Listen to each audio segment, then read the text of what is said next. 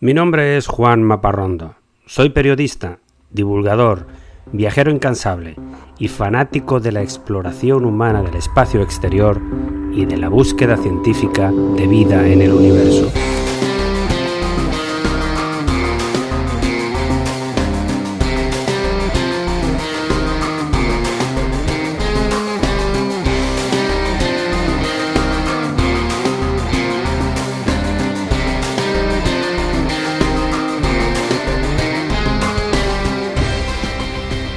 Este es mi podcast de divulgación sobre temas espaciales, sobre astronomía, constelaciones, robots viajeros, planetas y galaxias, asteroides, historias de astronautas, vida extraterrestre y todo tipo de gente loca por las estrellas.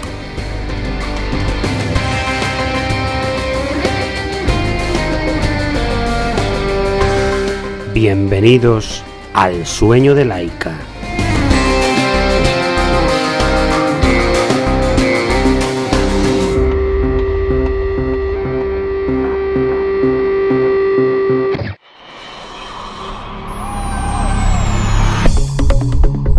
Gusta empezar cada episodio con algo divertido, con una anécdota.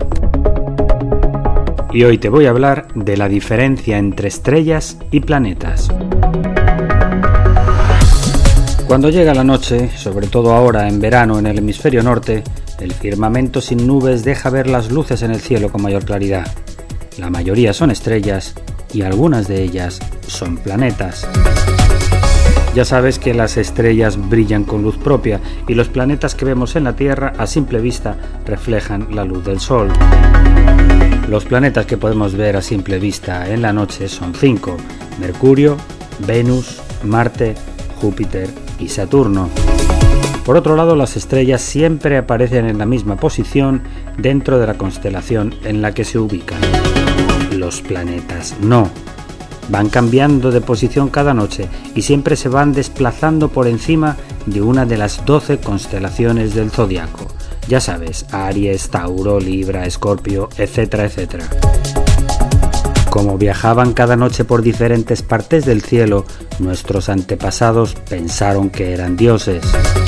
Y ese movimiento errante que tienen es el motivo por el que se llaman planetas pues en idioma griego planeta significa precisamente eso, errante, nómada.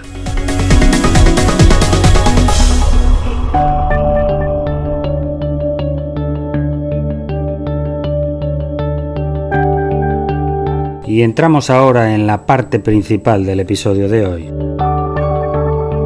que está dedicado a las misiones para reparar la miopía del telescopio Hubble.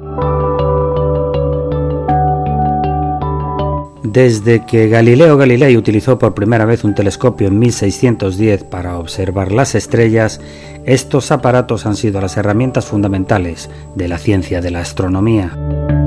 Se han ido agrandando y mejorando y perfeccionando con el tiempo, pero todos ellos están condicionados por la atmósfera terrestre. Si hay nubes o demasiada luz o contaminación en el aire, la capacidad de observación del telescopio disminuye. Por eso desde hace poco más de un siglo la mayoría de los grandes observatorios se instalan en altas montañas, a ser posible en lugares de clima seco o alejados de la polución urbana. Pero incluso estos se ven influidos por el efecto de la atmósfera.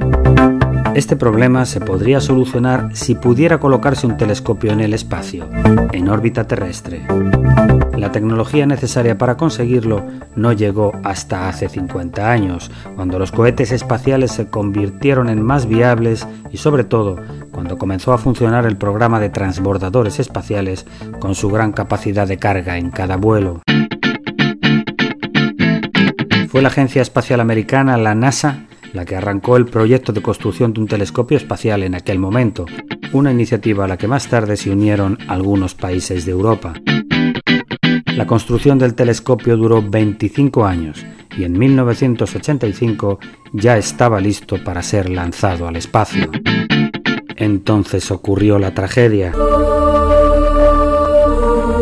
El transbordador Challenger estalló al poco tiempo de despegar en enero de 1986, causando la muerte de sus siete tripulantes y todas las misiones fueron canceladas durante años. Hubo que esperar a abril de 1990, cuando finalmente el transbordador Discovery en la misión STS-31 despegó con éxito y por primera vez en la historia un potente telescopio podía observar el universo sin interferencias. La expectación del equipo de astrónomos en la Tierra era inmensa. La NASA había construido toda una instalación para operar y manejar el telescopio en el campus de la Universidad Johns Hopkins en el estado de Maryland. Pero cuando finalmente abrieron la compuerta del telescopio y lo enfocaron hacia una galaxia lejana, la imagen llegó borrosa, una mancha de luces difuminada. Los nervios iniciales y los intentos de solucionar el problema a distancia se rindieron a la terrible realidad. Uno de los espejos tenía un error de construcción. El telescopio más sofisticado del mundo, el más caro, tenía un problema para ver bien de lejos. Estaba miope.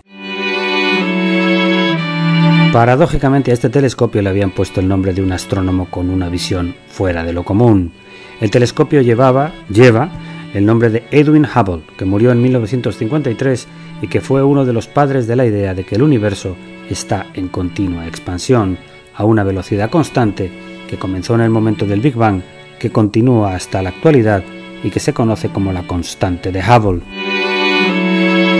Este astrónomo trabajó durante décadas en el observatorio del Monte Wilson en California, que en su día, hace 100 años, era el más grande del mundo y Hubble fue el primero en descubrir que nuestra galaxia Vía Láctea no era la única en el universo, como se pensaba hasta entonces. Apuntó su telescopio hacia la nebulosa de la constelación de Andrómeda y descubrió que en realidad se trataba de otra galaxia espiral que hoy tiene el nombre de M31. Nunca le dieron el premio Nobel, pero sí le otorgaron su nombre al telescopio más famoso del mundo. Pero volvamos al asunto de la avería en el Hubble cuando comenzó a operar. La NASA lanzó una investigación que llegó al Comité de Ciencias del Senado de los Estados Unidos en Washington, una comisión que estaba presidida por el entonces senador Al Gore, que más tarde sería vicepresidente, con Bill Clinton. Después de varios meses, la investigación determinó que el fallo estaba en un espejo reflector que tenía un error de curvatura muy pequeño, 50 veces más pequeño que el grosor de un cabello humano pero suficiente para desenfocar la precisión de las lentes del telescopio. Se planificó entonces una serie de misiones de reparación, la primera de las cuales fue en 1993. El equipo de diseño logró modificar un sofisticado juego de lentes de gran angular que tenía cinco espejos gemelos instalados en una cámara del tamaño de una nevera convencional. Este aparato sería como las gafas del telescopio, del mismo modo que unos lentes sirven para una persona con problemas de visión. Y este remedio para la miopía del Hubble se lanzó al espacio en diciembre de 1993, esta vez en el transbordador Endeavour. En la misión STS-61 fue instalado con éxito y desde entonces los descubrimientos astronómicos pasaron a otro nivel. El pasado mes de abril, el Hubble cumplió 30 años desde que fue lanzado al espacio. Además de esta primera misión de reparación, se ha modificado en otras tres ocasiones para cambiarle las baterías, instalar tecnologías ópticas nuevas y mejores procesadores en las computadoras de a bordo. Y su contribución a la ciencia desde entonces ha sido inmensa. Gracias a las imágenes obtenidas por el Hubble se han publicado más de 17.000 artículos contrastados de investigación en todo el mundo. Los campos de la astronomía que más han avanzado han sido los estudios sobre el desarrollo de galaxias, agujeros negros y la creación y composición del universo. Como ejemplo, solamente en el último año el telescopio Hubble ha logrado detectar por primera vez la existencia de vapor de agua en la atmósfera de un planeta fuera del sistema solar. Se trata del planeta K218b, que orbita una estrella enana roja a 124 años luz de distancia en la constelación de Leo. Me sigue asombrando la precisión de esta tecnología. El Hubble ha sido capaz de calcular el tamaño del planeta, ocho veces más grande que la Tierra, y determinar que está en la llamada zona habitable de ese sistema. Un lugar con posible agua en estado líquido, quizá un mundo habitable para futuras generaciones.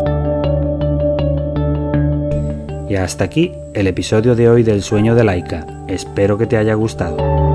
Si tienes algún comentario o sugerencia me puedes escribir a laika.podcast.gmail.com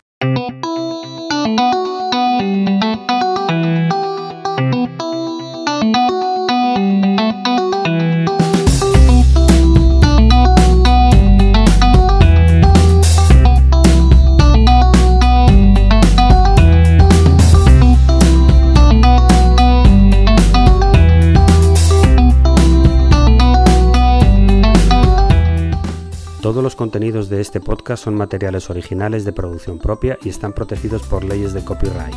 Todas las músicas y sintonías se reproducen con derechos comprados a sus autores o son de reproducción libre.